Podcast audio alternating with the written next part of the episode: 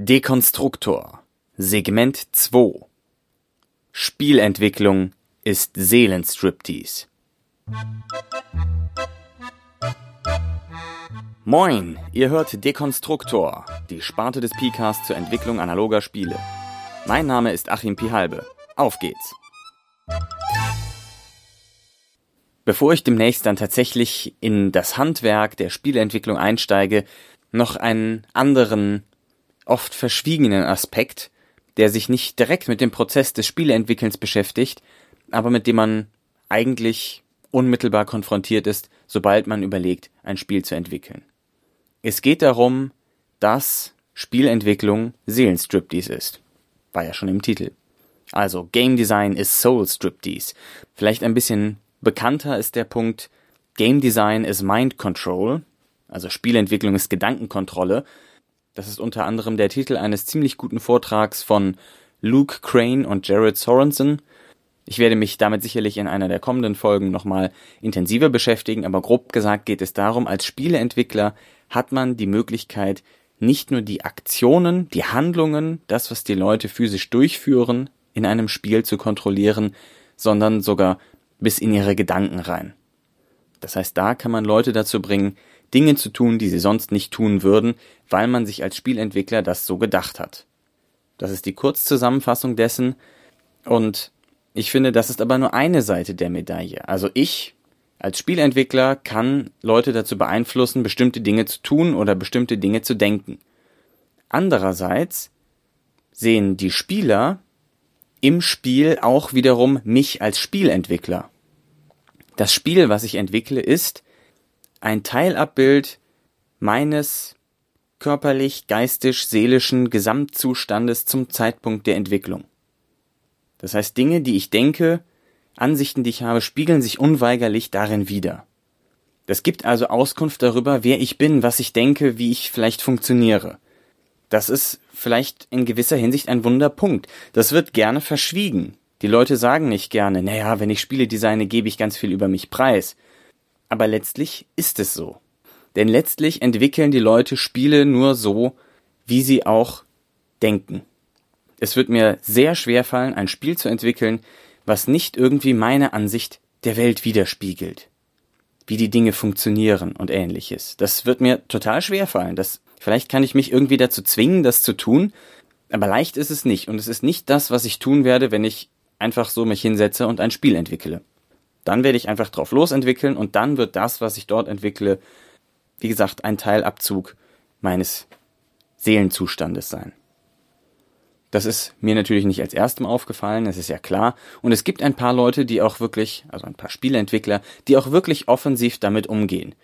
Das bekannteste Beispiel für mich ist in dem Falle die Vincent Baker, denn der redet sehr offen darüber, dass die Spiele, die er produziert und die Themen, die er anspricht, aus seinem persönlichen Umfeld direkt kommen und etwas über ihn, etwas über sein Wesen eigentlich direkt aussagen. Es sind nichtsdestoweniger vollwertige Spiele, die man auch spielen kann, ohne Vincent Bakers Seelentiefen zu ergründen, aber es findet sich dort ein Teil seiner Persönlichkeit. Ne, zum Beispiel wird man feststellen, dass seine Spiele sehr viel mit Religion zu tun haben, auf die eine oder andere Art und Weise, und dass sie sehr oft etwas mit Sexualität zu tun haben.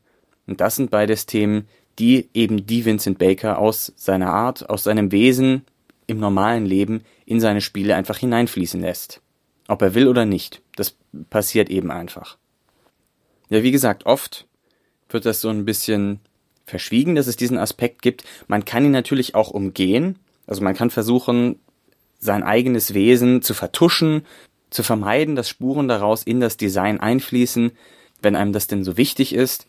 Die Klassiker dafür sind natürlich Auftragsarbeiten, wo man schon vorgegeben bekommt, worum es ungefähr gehen soll, und dann entwickelt man ein Spiel darüber, und dann ist man fertig und hat eigentlich schon viel von außen vorgegeben, sodass da sehr viel, wie die Welt in sich funktionieren muss, denn nichts anderes ist ein Spiel. Es ist eine Beschreibung, wie eine kleine in sich abgeschlossene Welt funktioniert. Wie so eine Welt funktioniert, ist also bei einer Auftragsarbeit schon sehr viel vorgegeben und entsprechend fließt da relativ wenig eigenes hinein. Und selbst wenn es keine Auftragsarbeit ist, kann man das natürlich versuchen, ein bisschen so zu handhaben, indem man IP verarbeitet, Intellectual Property, indem man sich also eine Marke, eine Welt, ein Universum herauspickt und sagt, dazu will ich jetzt ein Spiel entwickeln und dann ist ja schon viel vorgegeben. Allerdings muss man natürlich bedenken, die Wahl des Intellectual Properties, das man dann verarbeitet und die Aspekte, die man daraus betont, sagen natürlich auch schon wieder einiges darüber aus. Ein Spielentwickler, der ein Spiel zu Apocalypse Now entwickelt, ist vielleicht jemand ganz anderes als ein Spielentwickler, der ein Spiel zu American Pie entwickelt. Da wird schon vielleicht etwas darüber ausgesagt, was für eine Person dahinter steht. Und die dritte Möglichkeit, die mir jetzt so ohne weiteres einfällt, wie man versuchen kann, sein eigenes Wesen im Spiel zu verbergen als Autor, ist, dass man einfach nicht ein Autor ist, sondern ein Autorenteam, wo sich dann viele Dinge wegmitteln, wo man Kompromisse eingeht, wo man gemeinsam sich eine vielleicht etwas gemäßigtere Vorstellung erarbeitet und so weiter. Das verwischt dann natürlich die Spuren des Einzelnen, zum einen, weil nicht mehr so viel starke Einzeleinflüsse drin sind und zum anderen, weil man nicht weiß, wer denn eigentlich für diesen speziellen Teil dann verantwortlich ist.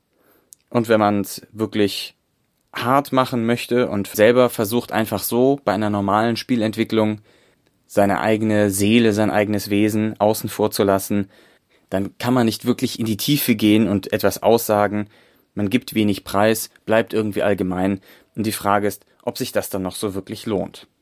Ich denke nämlich, dass es durchaus einige Vorteile hat, dass sich in einem Spiel irgendwie die Seele des Entwicklers widerspiegelt. Zum einen ist das natürlich sehr persönlich. Ja, man hat dann eine gewisse Bindung. Wenn man Spiele vom gleichen Autoren kauft, dann taucht man ein bisschen in die gleiche Welt ein. Man hat dadurch eben eine, ja, eine stärkere Verbundenheit zu dem, was dort passiert. Man kann sich besser darauf einstellen, kann die Dinge vielleicht besser einordnen und man hat das Gefühl, man hat nicht mit irgendetwas Abstraktem zu tun, sondern mit etwas sehr Menschlichem, weil eben auch ein Mensch dahinter steht. Dann ist es natürlich auch individuell, das heißt, da jeder Mensch unterschiedlich ist, sind dann auch die Spiele ebenso unterschiedlich und die eigentlich gleichen Thematiken werden dann anders bearbeitet. Die eigentlich gleichen Aufgaben im Spiel, was, was zu erledigen ist durch einen Mechanismus, werden vielleicht ganz anders gelöst aufgrund der jeweiligen Weltanschauung.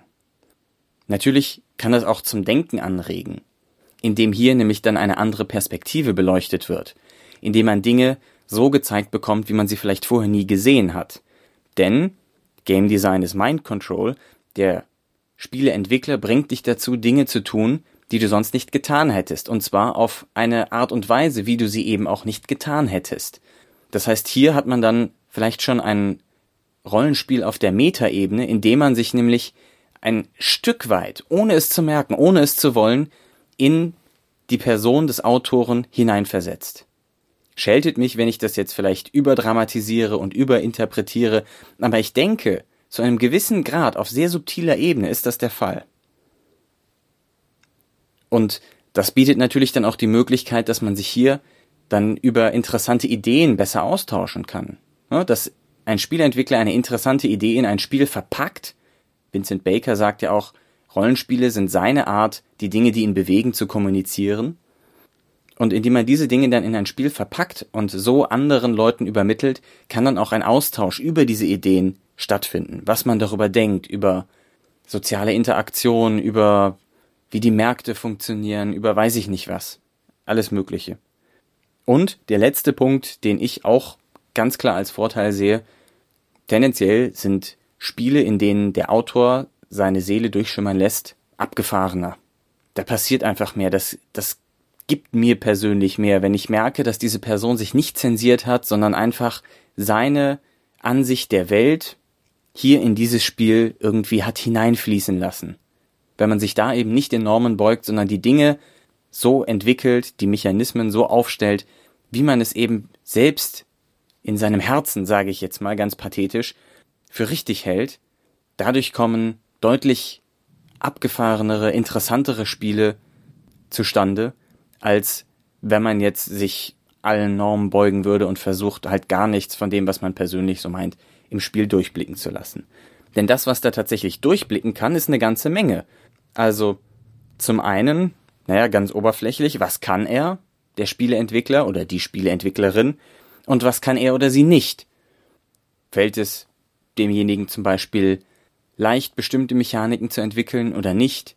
Kann er oder sie zeichnen oder nicht? Wie steht es mit der Mathematik und so weiter? Also da können schon viele handwerkliche Dinge einfach zum Vorschein kommen. Aber das ist sicherlich nur das Oberflächlichste.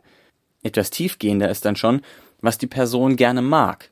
Denn schon allein dadurch, was für ein Spiel diese Person entwickelt, sieht man ja, was die Person vielleicht gerne mag, was sie interessant findet. Und natürlich auch, was ihn oder sie beschäftigt. Was geht im Kopf dieser Person gerade vor und motiviert sie dazu, ein Spiel zu diesem Thema zu entwickeln. Ja, welche Ideen geistern im Kopf herum? Vielleicht sind es abstrakte Ideen für eine Mechanik, vielleicht aber auch Dinge, die aus dem Alltag gegriffen sind, die aus den Nachrichten gegriffen sind, wo sich jemand gedacht hat, oh, dazu müsste man mal ein Spiel machen. Oder, ha, so hängt das zusammen. Ich müsste mal ein Spiel machen, wo folgende Mechanik drin steckt oder etwas ähnliches. Aber das erlaubt eben direkt Einblicke in das, was der Spielentwickler vor einiger Zeit mal gedacht hat oder vielleicht auch gefühlt hat. Letztlich steckt da natürlich auch die Weltanschauung dahinter. Wie funktioniert die Welt? Auf ganz vielen verschiedenen Ebenen. Sei es jetzt vielleicht auf physikalischer Ebene oder auf philosophischer Ebene, sei es aber auch einfach, wie einzelne konkrete Dinge in unserer alltäglichen Menschenwelt funktionieren. Wie funktioniert die Wirtschaft? Wie funktioniert Politik? Was macht Politik? Wie funktionieren Gruppen von Menschen? Wie funktionieren einzelne Menschen? Wie funktioniert Zufall?